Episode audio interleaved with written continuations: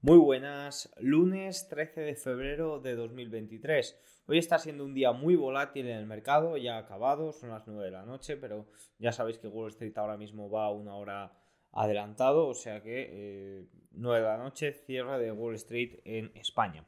Bueno, hoy hemos tenido un día bastante volátil, continúa el pánico bursátil en el sector banca sobre todo y eh, bueno, pues yo le he titulado La confianza de los accionistas persiste pero creo que es más adecuado eh, titular a este vídeo recesión o esta inflación. ¿Por qué? Porque a día de hoy la Reserva Federal tiene un problemón. A mí no me gustaría ser Powell en este momento, que sí, que coincido con que eh, a este problemón nos ha llevado él.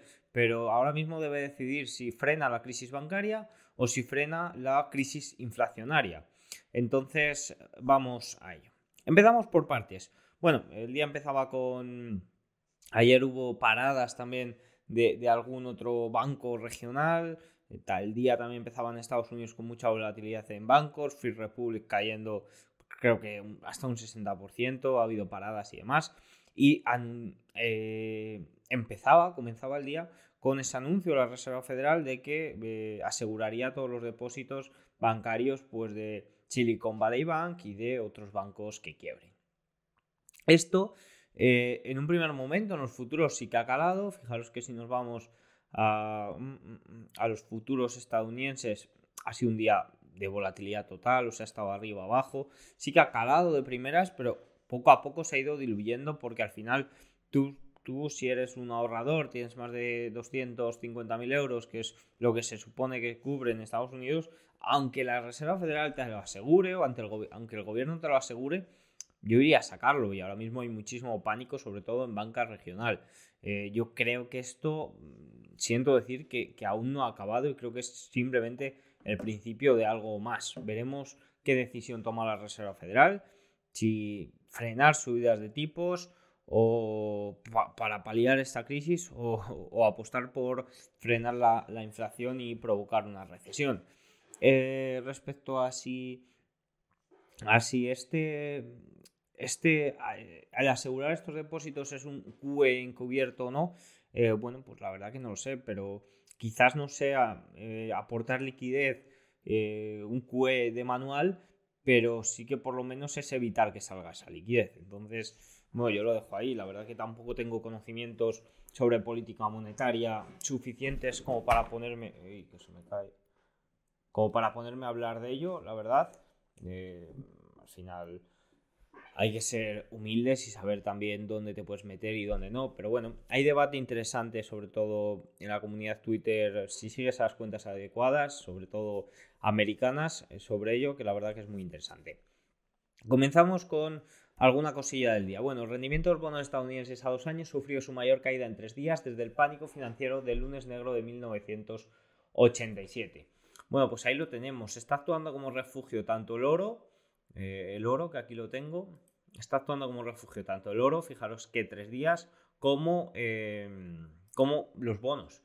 Porque el Bitcoin también está subiendo, pero mucho ojo, porque no todo lo que reluce es oro con el Bitcoin, que ha habido también bastante, creo que era 975 mil millones eh, por parte de Binance, o sea que cuidadito con el Bitcoin también, que no es oro todo lo que reluce. Respecto a sumarse, al final lo mío es la bolsa y, no tanto meterme en estos jaleos macro, eh, que también, porque me encanta, pero, bueno, eh, respecto a la bolsa, subirá, no subirá, siempre perseguir el precio tras una noticia me parece la mayor tontería posible. Siempre hay correcciones y si esto es un movimiento a medio plazo para el oro, habrá correcciones y habrá momentos para sumarse. Estoy hablando de sobre todo el oro, que es el activo por excelencia que funciona bien ante estas situaciones.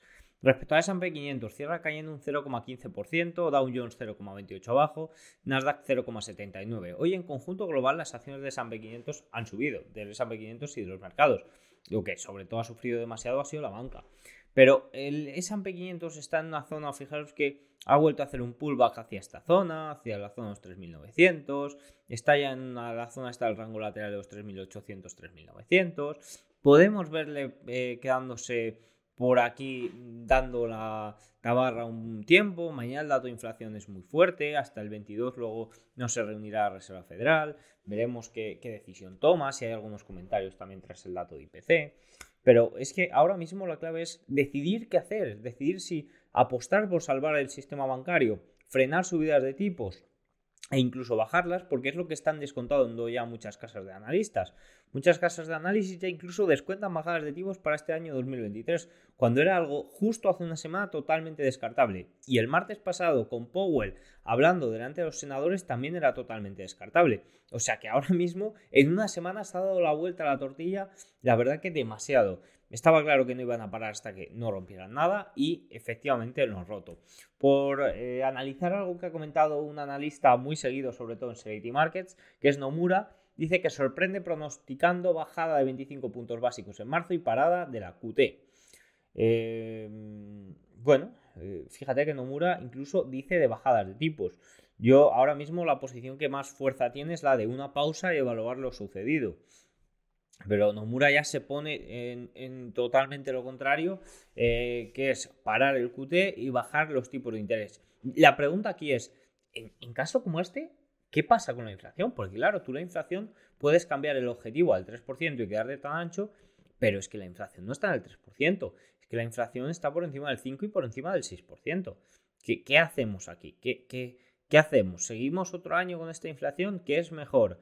Eh, sanear el sistema bancario, mm, limpieza total y volvemos a empezar, o seguir eh, con esta inflación y machacando y machacando a los ahorradores y eh, a los ahorradores estadounidenses y bueno y europeos, porque al final eh, Europa va un poco a la cola de, de Estados Unidos y veremos qué hace esta semana, que es esta semana, que de momento parece que se sigue pronosticando subidas de tipos, pero depende, esto que ha sucedido en Estados Unidos puede suceder perfectamente en Europa.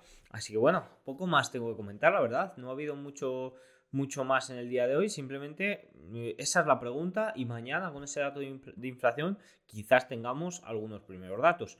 Así que nada, que tengan buena noche y nos vemos mañana. Chao.